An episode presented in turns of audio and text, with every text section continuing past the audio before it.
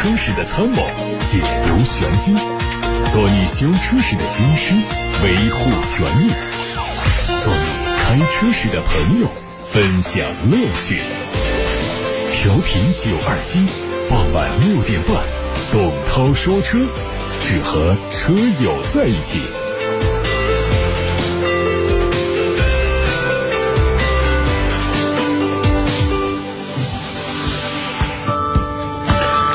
各位晚上好，欢迎来到今天的董涛说车，看汽车资讯。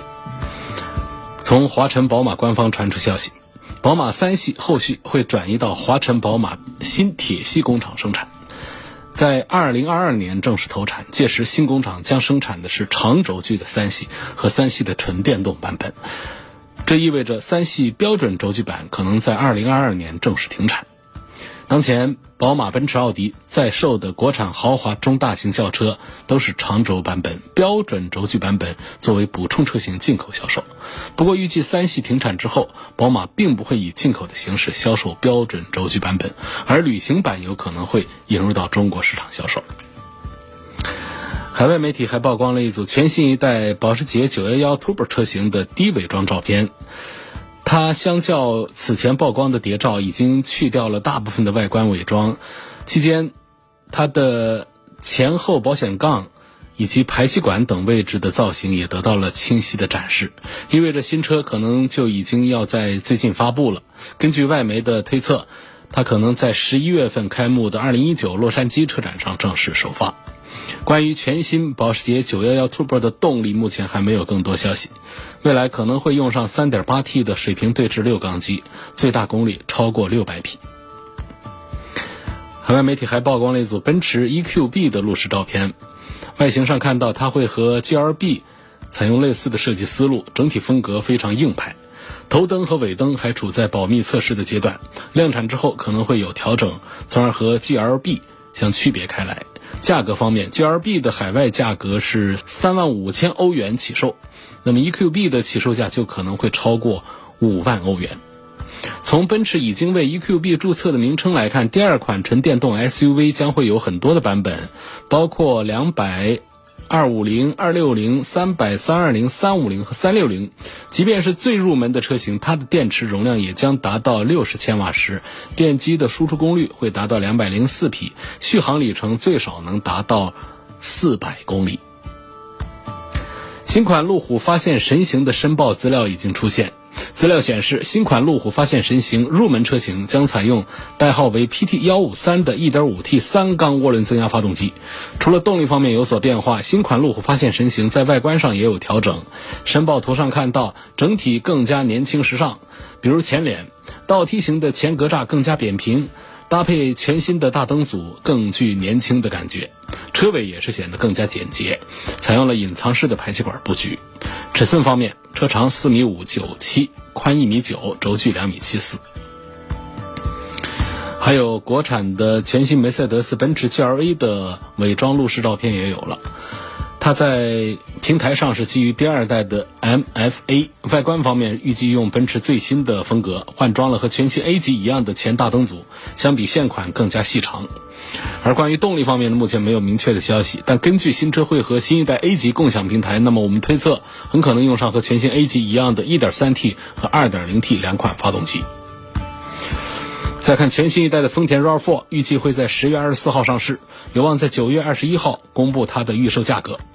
新车的外观有很大程度上的升级改款，梯形的进气格栅更加宽大，镂空样式的中网有着很不错的辨识度。它的尺寸为四米六的车长，一米八五的车宽，轴距两米六九。燃油版车型上用的是二点零升自然吸气加 CVT 的总成，双擎版用的是二点五升为主的总成，匹配 eCVT 变速器。大陆集团推出了一款搭载在本田 E 车型上的智能设备集成进入系统解决方案，这个方案将支持本田 E 车主在他的智能手机上获得一个虚拟的钥匙。这款引进的。方案呢是基于纯电动平台打造的新能源车型，会从明年开始在欧洲上市。本田汽车的欧洲有限公司负责人兼汽车部总经理表示，作为一款全新的纯电动车，本田 E 需要达到较高的智能互联水平。大陆集团提供的数字钥匙功能，为客户提供了特殊的便捷性。外媒说，斯柯达在法兰克福车展上推出了一款车型，它已经在德国上市，年底会在斯洛伐克工厂来进行生产。这款车会和大众的 e-up 以及其他的车型同平台，可以说是三胞胎之一。外观部分呢，它会和 e-up 非常相近，但是车头车尾运用的都是斯柯达品牌的设计元素。工信部传出了星途 VX 的申报信息，这个车的定位是中大型 SUV，高于 TX 和 LX。外观是延续了星途家族的风格，三辐式的格栅，搭配狭长的 LED 大灯，尺寸方面达到了四米九七车长。最后说到的是奔腾，一汽奔腾 T99，九月十九号在长春一汽轿车工厂下线了。它的定位是中大型 SUV，是一汽奔腾品牌全新产品序列 T 系列的第三款车，同时也是家族的旗舰车。外观方面不多说了，在配置方面，我们看到了它的智能驾驶、3D 全息投影，还有人脸识别。动力方面用的是 2.0T 的涡轮增压，搭配了八速的自动变速箱，未来还可能会提供爱信公司的六速自动挡。今天先看来自董涛说车微信公众号的提问。十八点三十分，准时发来第一条留言的网友说：“我想谈一谈日系车，具体说呢是本田车的用车感受。家里二零零九年买了一辆两点四排量的 CRV，一直用的很好，保养便宜。基于此。”一五年，老婆上下班就买了一点五升的自然吸气的三代飞度自动挡。此时烦恼开始。四个月的时候，怠速抖动，4S 店说要洗节气门，他们免费洗了。开了一年多，一万多公里，冬天冷车打火，发动机有敲击声。然后 4S 店给换了一个动作器，之后发动机就开始漏油，又换了个什么发动机前面的盖子。两万多公里之后呢，行车过程当中门板有小的撞击声，4S 店又换了胶条。将近两万五千公里的时候，车子熄火，转速表不归零，后来又换了仪表的总成。三万左右的时候啊，车子跑偏，4S 店花钱做了四轮定位，还是跑，又在 4S 店检测，说是前减震器有问题，又换了减震。现在快四万公里，低速一千二百转的时候啊。这个时速在二十到三十左右的时候，不管是加速还是减速，车子都有扯动的那种抖动感。去了 4S 店，说是节气门的问题，洗了之后过不了多久又有了，然后换了家 4S 店，说是气缸缺火，要换喷油嘴，换了喷油嘴，变速箱油，现在四万多公里还算正常。说这车的问题是千奇百怪，还不知道以后会出现什么怪物问题。宣称本田车耐用，保养便宜，每次保养都要加。一百五十块钱的添加剂，节油的钱都花在这儿了，实在是被这部车整得没脾气。他说：“难道级别高低差别这么大吗？同样是本田车，CRV 跟这个飞度就有这么大的差别吗？这应该是比较少见的一种情形了。因为不管是广州本田还是东风本田的这个生产呢，呃，质量控制。”它都是有一个统一的标准，就是本田它作为技术方和资方，它和东风公司的合作和广汽集团的合作，他们都会采用同样的一个标准来保证挂着它 logo 的车，在这个质量水平上是同步的。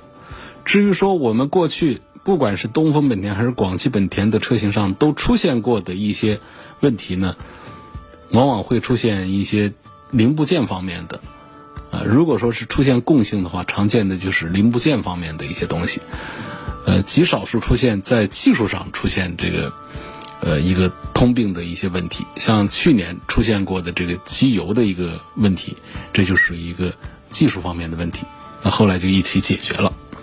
那么像这个 CRV 也好，飞度也好。不至于会因为 CRV 是二十几万的车，飞度是上十万的车，所以在质量上就出现这么大的一个区别。那么从我们这个了解到的情况看呢，飞度的车友们还是对飞度的质量稳定性是非常满意的，啊，质量的可靠度是很高的。本田车，不管它是一个爆款的销量特别高的车，还是一个卖的并不好的车，他们基本上在这个这毛病上都是比较少的。一个本田，一个丰田，也包括日产。日日系的这三大品牌在质量控制方面做的确实还是比其他品牌要好一些，但是这并不代表着说这日系车各方面都是全球顶级最好的。我们只能说他们善于控制成本，并且还善于控制质量，就质量水平是在一个比较高位的运行的一个状态，这是一个大大范围的一个事儿。那么这个你反映的这些问题呢，就是运气好像是很不好。啊，很不好，就等于是烦恼不断，大毛病、小毛病，各种都遇上了。我们想，收音机前、我们广播当中、我们网络跟前的车友们、飞度的车友们，应该碰到这种情况是极少极少的。好，这是把这位网友的留言把它念出来了。下一个网友说，准备自驾车去西藏玩，问大排量的自然吸气、涡轮增压、油电混合哪一种车最适合？我首先要拦一句话在前面啊，就是我们千万不要因为我想去一趟西藏这么一个情怀的事儿，以这为前置条件，来评判甚至是决定挑选买下一款车，这往往是不大对的。因为我们要讲大多数时候你在干什么，不仅仅是大多数时候，是绝大多数时候，我们这车都是在这个城市里面，在你生活的城市使用。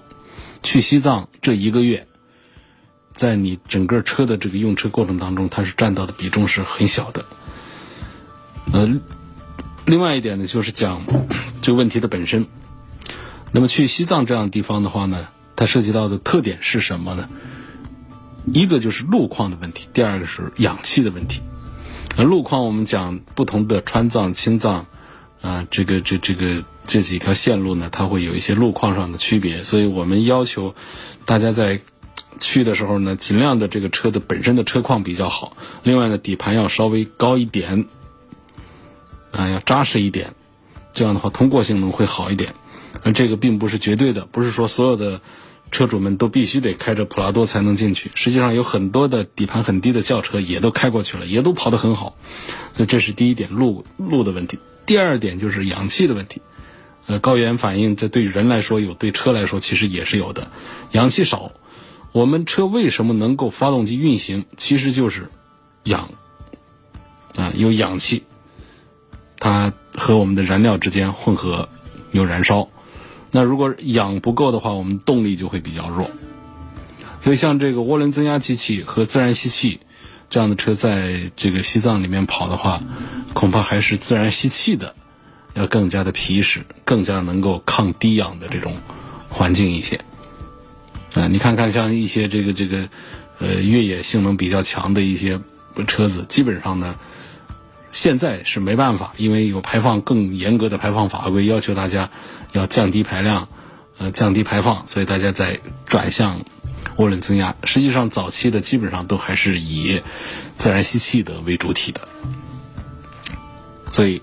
这是回答了这位网友的提问，我再次的提醒一下，在回答问题刚开始说的话，就千万不要以我要去一趟西藏来决定买一款车今后来用。我们买一款车一定是考虑各种条件，要综合考虑。二零一八年的天籁，去年六月份买的车，去年冬天时候啊，冷车启动迟滞，按启动键，吭吭吭吭好几声才能点火。今年夏天呢，又是正常的。问这有没有问题？这肯定是有问题。呃，正常的应该不管是冬天还是夏天，按下去很轻松就能点火。那这是说明我们电瓶也好，启动机也好，发动机也好都没毛病。但是呢，我现在也没有办法判断你这到底这个冬天启动困难是什么原因。呃，现场你自己回想一下，感觉这个启动电机有没有劲儿？启动电机如果是。没劲儿的话，我们是用耳朵听声音都听得出来，它在这个点火的时候啊，有转速，但是转速不够，没有力量，啊，启动机咔咔响，转得慢或者没力道，这可能我们把它呃判定为电瓶亏电，因为冬天气温低呀，这个电瓶的这个这这个这个温差效应是非常显著的，在。温度低的时候，电瓶可能就弱一些。嗯，当然这也说明你的这个电瓶恐怕也不大好了，因为你这是新车，所以我们不往电瓶坏了上面来，来来来来来考虑。但是这这这，总之是属于是启动机方面的问题。但如果说是我们发现电机其实转动还是有劲儿，但是就是发动机着不了火的话，那我们就要考虑其他的一些问题，比方说油路是不是有问题，电路是不是有毛病。啊，油路的流动受阻的话，这个可能要测一下这供油管里头的压力，啊，看看，呃，新车一一般说不至于有这样的问题。如果是老车的话，在温度特别低的早晨、冬天的时候，燃油管路长期有脏东西，嗯，所以可能会导致这个供油管啊不顺畅，就跟人的血管一样的流动不畅，呃，就不好启动。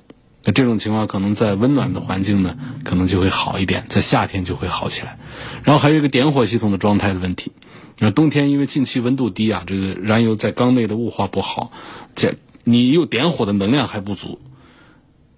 点火的能量来自于火花塞，啊有没有问题？质量好不好？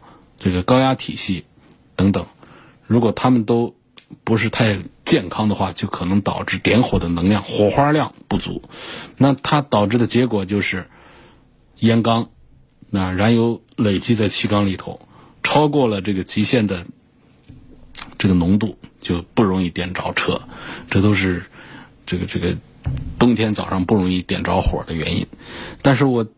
再看你，这是一八年的车，一八年六月份才买的车，在一八年的冬天就出现这些问题，我也觉得很费解。这新车啊，什么油路脏了啊，什么这个火花塞碳化了，或者是哪哪儿的这个点火系统问题，好像都应该跟这没关系。包括电瓶亏电，我都觉得在新车几个月身上不至于会出现这样的问题，所以我给不出结论来。何先生说，我看中了进口的大众 T 管，指导价二十九万八。现在优惠到二十四万八千八，但出厂日期是二零一八年七月。问这算不算库存车？觉得途观这质量还可以，算上优惠，进口车的价格国产差不多了。问这性价比怎么样？是否值得买？首先我们回答这算不算库存车的话题。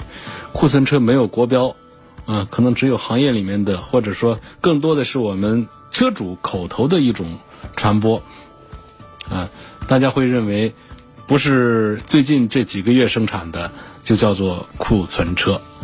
那么为了便于大家好判断呢，我在节目里面呢，呃，提出个人的一个时间点，因为进口车它有更多的周转的流程，时间可以长一点，但是最好是能够在一年以内。那么我们的国产车呢，也最好能够在半年以内，从这个出厂日期。到我们购买提车这个日期，希望能够有这样的一个时间点，我们把它就不算是这个库存车，呃，算作是可以接受的一个呃情况。那么，是不是说超出了这样的时间范围，这样的车我们就不能买呢？其实不是，要看价格，因为这样的车呢，如果说保养得当的话呢，它仍然是跟新车一样的。但如果丢那儿风吹日晒的没人管、没人换油啊、水啊什么，没人动弹它的话，放一年的车那可能就拿到手之后还要对它做一些呃换油换水啊，做一些其他方面一些检查之后，呃才能够正常用。所以主要是是什么？它的价格要相对于非库存车呢，要有更大的优惠，要有要有这样一个价格的补偿，我们认为才是一个划算的。那么回头我们来看这个大众的途观呢是，呃，一八年七月份出厂，现在是一九年的九月下旬，你看看这是不是超过了一年，一年多了？那么它的价格确实是优惠幅度还是比较大的，有了五万块钱的优惠，我觉得倒也不是不能考虑。进口大众 T 冠呢是在。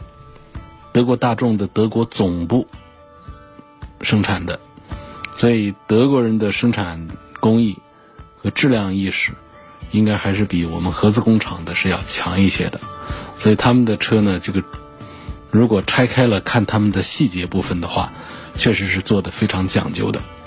因此呢，从这个角度来考虑这个进口的途观，我觉得还是有必要的，还是支持的、推荐的。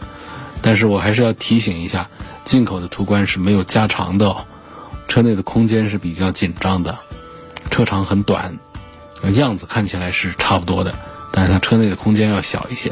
不过它后备箱的空间还挺大的，呃，喜欢这个进口车的话呢，就还是要看重它的一个进口车的品质，而不能说。看这个又跟我们这国内车来做对比，合资的这个途观呢，一个是针对中国人喜欢空间大的喜好做了调整，第二个呢，它在整个的底盘悬挂呀，包括发动机、变速箱这各方面一些调教方面，也针对了中国的一些实际路况和油品的一些情况做了一些调整的，所以它可能在适应性上要比进口的这个途观要更好一些。哦，还有一个提醒呢，就是。这个进口途观的保值是比较差的，在市场上呢还是没有我们国产车、国产的合资的这个途观呢保值的。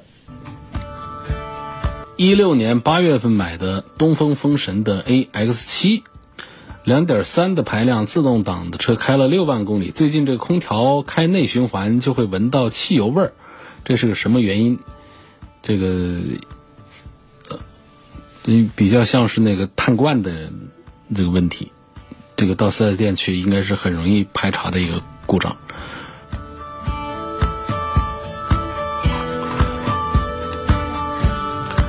落地预算四十五万，想买辆 SUV，希望从品牌影响力方面帮忙推荐。目前的品牌影响力啊，嗯，宝马、奔驰、奥迪当中，这是一线豪华品牌。奔驰的品牌号召力、影响力还是排在第一位。很多人会觉得奔驰的车比宝马的车好像要高级一点点，尽管这是事实上是个错误的，是个错误的一个观点，但是它确实是一个存在的一个观点。它存在就有它的道理吧。那么你这个预算呢？呃，想买这样三个车都没有问题，四十五万。呃，目前的这个价格。说实话是都不稳定，价格都还是，呃，有一些优惠的。基本上说，你这个心想的是四十五万，把这些车都把它盘下地，就买这三个任何一个啊，奔驰的 GLC，宝马的叉三，奥迪的 Q 五都是可以搞定的。只是说你是要买它的高低配啊，买什么了？所以你落地四十五万是完全没问题，能够解决品牌影响力很不错的奔驰、宝马、奥迪。旗下的这个中型的 SUV 的，那具体的这个推荐的话呢，讲车的话呢，我还是觉得宝马的叉三要好一些。讲品牌呢，就是包括这个形象上的、感觉上的、气场上的，还是奔驰啊 GLC 强一些。讲最划得来的、又便宜，然后又大个儿的，还是奥迪的 Q 五。下面的问题问：指挥官和大指挥官是怎么区别？就是个五座和七座的区别。奔驰的 V 跟奔驰的雷霆啥区别？都是福建奔驰产的，它们的区别就是我们这打什么比方比较像呢？呃，一个房型就是买房子，同样的一面积，比方说这房子都是一百五十平的，呃，一栋楼里。然后一个是豪华装修，那是奔驰 V；一个是只刷了个白墙，呃，简装，那就是雷霆。啊，还有就是啊，对，雷霆它有更多座位的，那也就相当于说，同样是一百五的房子里面，呃，有一家把它做成三室两厅，有一家把它做成了四室两厅。甚至于硬硬生生的把它改成五室两厅的，就就就这么一个意思吧。就他们的发动机啊、变速箱啊、底盘呐、尺寸呐，都是一样的。啊，那个 V 它有有长的有短的，长的 V 就跟这个雷霆是一样长，五米三几的长了。下面有位网友说。我常常看见一款发动机分高低功率两种调教，那么高低调教的原理是什么？对成本的影响是什么？这是我最痛恨的一个点了，就是它对成本没有什么影响，那些影那些影响都虚头巴脑的一些软件的这个一一一些东西，我觉得应该是可以忽略的。但是呢，这个厂家他为了有不同的定位呢，他会把高低功率一款发动机，很过分的有的把它调成三个版本，高功率、中功率和低功率，然后配上不同的配置。来打出不同的价格，来占领这个不同的市场，它可以从二十几万卖到四十几万，这这这有这样的一些事儿。高低调教的原理是什么呢？其实是通过这个行车电脑软件程序，啊，它把这个发动机的这个工作状态啊做了一调整。工作状态的调整的原理呢，还是从这个喷油体系上。来做了调整，那么对应这个调整呢，它还对变速器的匹配做一些调整。实际上硬件也都是一样的，就会导致这个发动机把它油门踩死了，最大劲儿的功率它只能，比方说它只能到一百五十匹马力。但是呢，另外一个版本的呢，它通过软件调教喷油不同，油气混合的这这这各方面的这个数据不同，它会让这一款发动机会达到一百八十匹的马力。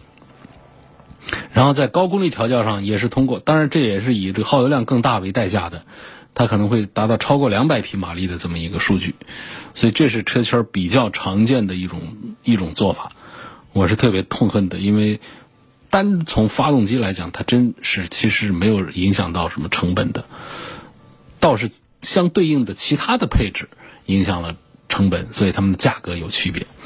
如果说各方面配置完全一样，那么。两个不同功率调教的发动机，我觉得这样两个车型是应该卖一样的价价格的，就是给我们消费者一个选择权，一个自由选择的一个啊这个余地。你愿意买这个特别节油的，那你就买这个低功率调教的。你说我希望它能够有更强大的动力表现的，你就买它高功率调教的就可以了。我认为厂家不应该在同配置的不同功率调教的。两台车上卖出不同的价格来，我认为不应该这样。长城炮的动力组合是不是老款哈弗 H 九上的？驾驶感受怎么样？我没开过这个车，我就看这名字挺唬人的，这这挺挺挺有营销思路的一个一个提法。呃，动力是一样的，呃，有一个总的原则，一个车厂不可能给每一个车开发一款不同的动力。他拿出一个动力来之后呢，就会改大改小，穿在不同孩子身上。所以这个在 H 九上用的这个 2.0T，呃，这还不是说老款的 H 九，就是在新款的 H 九上，也就是用的啊这个。你你可以呃到他们的这个官网上啊查到他们的发动机的编号来对比，以这个为准。你不看他们的马力啊。扭矩啊，这些数据，你说这有不同，那是不是就是不同的发动机？不是这样的，同样的一个发动机，你要看他们的编号，编号是完全一样的，后缀不同，不当数的。比方说有一个后缀，前面一串这个呃字母啊数字组成，后面全是一样的，后面的尾数尾缀一个是 A，一个是 B，你就忽略它吧。呃，这就代表了不同调教的意思了。发动机的硬体完全是一样的，啊，硬件部分。所以这个长城的炮啊，跟这个哈弗 H 九上的发动机，就 2.0T 的涡轮增压，呃，是一毛一样的。捷豹的 F Pace 能不能买呀？质量差到没法用吗？谁跟你说质量差到没法用？路虎也好，捷豹也好，实际上就是他们的电控部分爱出毛病。呃，这些小毛病就是有有一些扰人。呃，机械部分的毛病其实也不见得就比其他豪华品牌的要更多一些。那总体讲呢，这个路虎的这个捷豹的路虎的这个质量控制呢，确实不算豪华品牌里面做的比较好的，但是也不至于说是那么的呃难看就坏到没法用。这可能还是民间呢把这个口碑给传坏了，不是这样的。很多人开着揽胜啊，就是我们采访问到说，这都说路虎的毛病多，你这开揽胜开多少年了？毛病有吗？没有啊，挺好啊，这跟本田一样的，就有这样的人回馈信息，说他不不是太坏的坏的啊。当然也也有一些人说我这确实是有一些故障的，就是更多的还是民间传的吧，传多了。有个网友问这个灯光问题：日产骐达次顶配，右后刹车灯不亮是怎么个回事儿？左边跟中间的高位都亮，因为买的二手车，所以就想问一下，呃，是出厂就没有呢，还是坏了呢？右后刹车灯不亮是说是黑的，还是说稍暗一点儿？要暗一点呢，就解决灯泡的问题。但黑如果是全黑的刹车灯啊，刹车灯应该是两边都亮的。我觉得你应该是描述错了，啊，不是刹车灯，你是不是说的那种，呃，像这个，就除刹车灯之外呢，它有一有有一这这种夜行灯。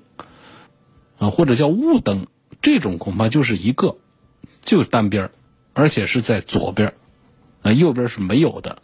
所以，如果你一脚刹车下去，又带着这个雾灯啊，这个灯光一起亮着，从后面看，觉得左边的好像总体上那个灯罩子里面比右边的灯罩子要亮一点的话，这也不代表什么，这这只能说明左边是有个雾灯，右边没雾灯，这很正常。